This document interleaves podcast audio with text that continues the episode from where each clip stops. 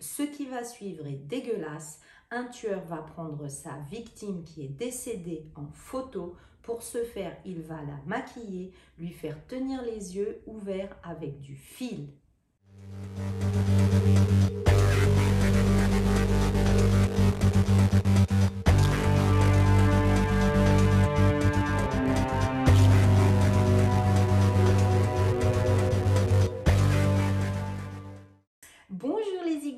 J'espère que vous allez bien. Aujourd'hui, on démarre pour une nouvelle vidéo qui là, je sais que je le dis souvent, est vraiment dégueulasse.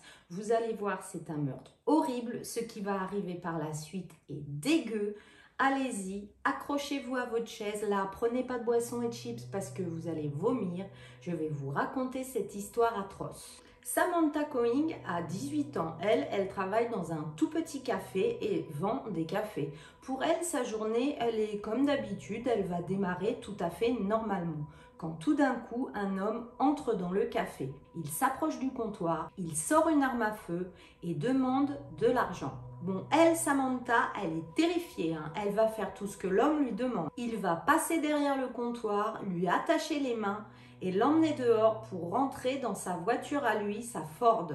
Bon, elle, bien sûr, Samantha, qu'est-ce qu'elle fait? Elle va essayer de s'échapper quand elle est dans la voiture. Son ravisseur va la menacer d'une arme à feu et lui dire que si elle recommence, il la tuera. Et il va continuer tranquille avec Samantha attachée à l'arrière à faire une petite balade en centre-ville. Bah oui, normal, faut la promener, la Samantha. Et puis ben là, il va lui dire que si elle est sage, que si elle ne fait pas de problème, il la relâchera sans peine. Alors là, truc de dingue, il faut savoir qu'il a gardé Samantha comme ça avec lui et que là, lui, il décide de retourner au stand de café parce qu'il veut reprendre le téléphone qui est resté là-bas de Samantha pour envoyer un SMS à son petit ami afin de ne pas éveiller les soupçons. Dans le SMS, il dira Hey, je vais passer quelques jours avec des amis. Ensuite, il va l'emmener chez lui il va la mettre dans un petit cabanon à côté de sa maison. Il va l'attacher et monter la radio au maximum pour pas qu'on entende Samantha crier et gémir. Après, il va demander à Samantha où est sa carte bancaire parce que Samantha n'avait pas sa carte bancaire ni dans son sac à main au café, ni sur elle. Et elle, qu'est-ce qu'elle va dire? J'ai laissé ma carte bancaire chez mon petit ami dans son camion. Alors lui, bah, qu'est-ce qu'il fait? Il va se rendre chez le petit ami de Samantha, se diriger vers le camion. Mais pendant ce temps-là, le petit ami de Samantha, qui était foudrage suite au SMS qu'il avait reçu, bah oui, on se met à sa plage. Lui, se dit Attends, l'autre, elle m'envoie un SMS en me disant qu'elle va passer du temps avec des amis. Et moi, alors, qu'est-ce que je deviens dans cette histoire? Donc, le petit ami, il est foudrage, il se met à la fenêtre et il voit un homme qui se dirige vers son propre camion. Il décide de sortir. Pendant ce temps-là, le kidnappeur a réussi à prendre la carte bancaire de Samantha et s'enfuit et le petit ami n'a pas réussi à le rattraper et c'est bien dommage. Comment s'appelle le ravisseur? Il s'appelle Israël Case. Eh bien lui, il va retourner à sa maison, tranquille, tranquille, se verser un petit verre de vin et il va retourner au hangar. Et là, ce qui va suivre est vraiment ignoble.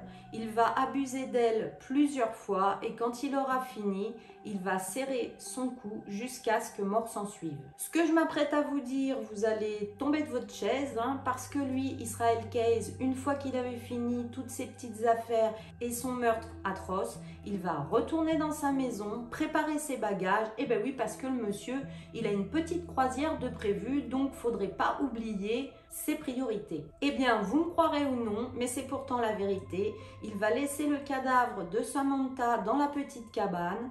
Il va prendre ses valises et partir à sa petite croisière à la Nouvelle-Orléans. Pause. Alors là, vous l'avez bien entendu, le monsieur, il vient de tuer quelqu'un, il laisse un cadavre dans son cabanon, dans son jardin en ville, à côté de sa maison, et il part faire une petite croisière. Détail qui a son importance et qui morifie, avant de partir faire sa croisière, dans la maison, sachez qu'il y avait sa petite fille qui était en train de dormir. Donc deux choses. La première, ça veut dire que quand il a ramené Samantha dans la cabane et qu'il avait à faire tout ce qu'il avait à faire, eh bien sa fille était à côté en train de dormir et ça, mais moi je trouve ça mais dégueulasse et incroyable. Et la deuxième chose, j'en ai vraiment ras-le-bol de tous ces tueurs qui ont des enfants. Mais comment c'est possible? Lui, il vit sa meilleure vie en faisant toutes ces horribles choses et il a un enfant. Eh bien moi je vous le dis, la petite fille, si un jour elle apprend tout, ça va lui griller les noisettes, pauvre enfant. On n'est même plus sur de la connerie humaine. Hein. Là, je peux vous dire, euh, la connerie, elle ne respecte même plus les lois de la gravité. Eh bah, mes petits zigotos, vous n'êtes pas au bout de vos surprises parce que ce que je viens de vous dire là, ce n'est rien comparé à la suite qui arrive. Donc lui, il fait sa petite croisière pendant qu'il a laissé le cadavre dans le cabanon. Il revient le 17 février 2012. Et là, il se dit, très bonne idée, eh ben, si je faisais une demande de rançon. Sauf que la fille, elle est morte. Donc, comment on fait une demande de rançon si on n'a pas de preuve que la personne, elle est encore vivante? Donc, il va positionner le cadavre de Samantha assis. Il va lui maquiller le visage, mais là, il y a un problème. Ses yeux restent fermés.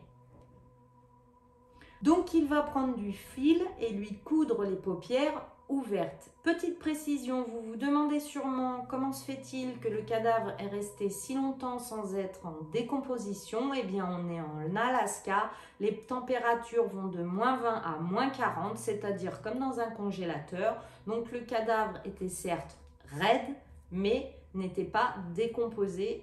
Je suis désolée de rentrer dans des détails aussi dégueulasse. Donc le monsieur, il a maquillé Samantha, il prend du fil de pêche pour faire tenir ses paupières et là il décide de prendre une photo d'elle avec le journal du jour à côté pour prouver qu'elle est encore vivante. J'ai décidé de ne pas mettre la photo entière dans la vidéo et de cacher les yeux parce que je la trouve vraiment horrible et par respect pour la personne, mais vous la trouverez facilement sur le net. Bon bah là, moi les... Bon bah là, moi, mes limites, elles sont atteintes. C'est d'une perversité et d'une dégueulasserie jamais égalée. En plus, lui, Israel Case, il est tranquille, hein. il fait de la pêche, de la couture, hein. il lui coule les yeux, il a maquillé, il s'est cru à Sephora, il prend des photos, il a cru c'était un top modèle, mais on est où là? Bon alors Israel Case, il va placer une note dactylographiée où il va faire sa demande de rançon. Il va demander 30 000 dollars. Il va mettre avec la photo dégueu de Samantha. Il va placer tout ça dans un parc sous une statue d'un chien connu. Et il va utiliser le téléphone de Samantha pour envoyer un SMS à son petit ami. Là, Israël, c'est bien gentil, hein, mais qu'est-ce qu'il va faire du corps? Eh bien, écoutez, hein, après euh, la séance de maquillage chez Sephora et la petite séance de couture, ben, on va passer dans le plus grand pâtissier. Hein. il va démembrer tout son corps et il va aller à un lac et il va jeter tous les morceaux dans le lac. Comme le lac était gelé, il est obligé de faire un trou et il va tout mettre dedans. Au même moment, James Quaining, le père de Samantha, mais il est effondré. Ça fait plusieurs jours qu'il n'a plus aucune nouvelle de sa fille et ce n'était pas du tout dans les habitudes de sa fille. Il a bien compris qu'elle avait été enlevée et que quelque chose cloche mais il l'aime tellement, il est persuadé qu'elle est encore vivante. Du coup, quand il va voir la demande de rançon et la photo de sa fille, il en est sûr, elle est vivante et il faut payer la rançon. Il en parle aux autorités. Alors, les 30 000 dollars vont être réunis par la famille, par des amis, par des personnes du public qui étaient au courant de la demande de rançon et ils vont tout déposer sur un compte que Israel Case avait ouvert pour ça. Eh bien, la police, qu'est-ce qu'elle va faire? Elle va regarder toutes les vidéos des distributeurs et regarder les moments où il y avait eu des retraits d'argent sur ce compte et on va voir que la personne qui vient chercher de l'argent, et ça c'était avant sur ce compte, a une Ford blanche. Ensuite, Israel Case va être arrêté lors d'un simple contrôle routier et on retrouvera dans sa voiture le téléphone de Samantha, des factures tachées de peinture qui proviennent d'un braquage d'une banque, un masque de ski, une arme à feu et la carte de crédit de Samantha. Vous allez voir, Israel Case va devenir le pire des tueurs en série de vos pires, pires, pires cauchemars. Oui, parce que c'est un tueur en série. En fait, s'il n'avait pas pris la confiance et qu'il n'était pas devenu si sûr de lui pour enlever quelqu'un dans sa propre ville et faire une demande de rançon, les policiers pensent qu'à ce jour, on ne l'aurait jamais arrêté. Les inspecteurs estiment qu'il aurait tué au moins 8 personnes, mais contrairement souvent aux tueurs en série, Lui, il n'avait pas de mode opératoire. Il ne ciblait jamais la même personne, jamais du même âge, soit une femme, soit un homme, jamais la même couleur de peau et jamais au même endroit et surtout jamais dans son état. Et ensuite, après son arrestation, il a bien admis le meurtre de Samantha et il leur a dit que par la suite, il leur donnerait plus de détails. Mais ces détails auront un prix. En effet, il leur a dit je veux bien vous donner des détails sur le meurtre de Samantha, mais il faut que vous me promettiez une chose. Vous me promettez que cette affaire n'ira pas dans la presse parce que je veux protéger ma petite fille. Je ne veux pas qu'elle soit au courant de quoi que ce soit. Ah bah lui, c'est maintenant qu'il pense à sa fille. Hein. Euh, d'accord, il n'aurait pas pu y penser avant et tuer personne. Son premier meurtre, selon l'aveu d'Israël Case, aurait eu lieu vers la fin des années 90 dans l'État de Washington et il a déclaré qu'il aurait tué au moins sept autres personnes à travers tout le pays. La police, elle, pense que le nombre s'élèverait plutôt à 11. Malheureusement, nous n'aurons que deux noms révélés à propos de ces meurtres. Il s'agit d'un couple, Bill Vermon et Lorraine Curier. Je vais vous parler de cette affaire. La nuit du 8 juin 2011, pendant que ce couple dormait, Trail Case s'est introduit dans la maison. Imaginez, vous êtes tranquillement en train de dormir et c'est Israel Case qui vous réveille en pleine nuit. C'est Bon alors lui, Israel Case, il a fait ce qu'il appellera une attaque éclair. Il a coupé leur ligne téléphonique avant de rentrer dans la maison. Il est rentré et il les a attachés. Il a emmené Bulle Curier au sous-sol et il lui a tiré dessus. Puis il est allé voir sa compagne. Il l'a agressée intimement plusieurs fois et ensuite il lui a serré le cou jusqu'à ce que mort s'en suive. Ce qui est triste, c'est qu'on n'a jamais retrouvé en plus les corps et que le procureur dira qu'apparemment ils se sont défendus tous les deux, ils ont fait preuve de beaucoup de bravoure parce qu'ils avaient des blessures défensives à l'avant des bras et que c'était un couple très amoureux et très courageux. Bon alors Israël Case, euh, il va un peu nous expliquer comment il procède, hein. enfin c'est-à-dire il va tout dire à la police et il dira qu'il a des kits de meurtre. Alors moi, euh, jusque-là, les seuls kits que je connaissais, c'était les kits pour la nourriture mexicaine hein, que vous trouvez en supermarché. Non, non, lui, Israël, il a des kits de meurtre. C'est-à-dire qu'il prenait des sacs et dedans, bah, il mettait plein d'objets qui allaient lui servir pour ses meurtres. Armes de poing, des silencieux, des zips en plastique à ligature, des, des munitions pour ses armes, des sacs poubelles. Et ça, il les plaçait dans des cachettes à travers tout le pays, près des domiciles de ses futures victimes qu'il choisissait au hasard. Et justement, comme je l'ai dit avant, les policiers avaient dit que c'est ce qui rendait hyper dur pour l'attraper parce qu'il ciblait au hasard à travers tout le pays, ne laissait aucun détail qui permet de relier un meurtre à un autre. Bon alors, Israël Kez, hein, bah, il a un petit code d'honneur, hein, parce que voilà maintenant qu'on a un tueur qui a une morale, hein, il disait, ah bah moi je ne touche jamais aux enfants et aux parents. Tiens, bah le monsieur dans sa dégueulasserie, il a des limites. Bref, au cours de ses voyages meurtriers, il ne payait jamais par carte bancaire, mais en argent liquide pour ne pas laisser de place bah, de ses dépenses.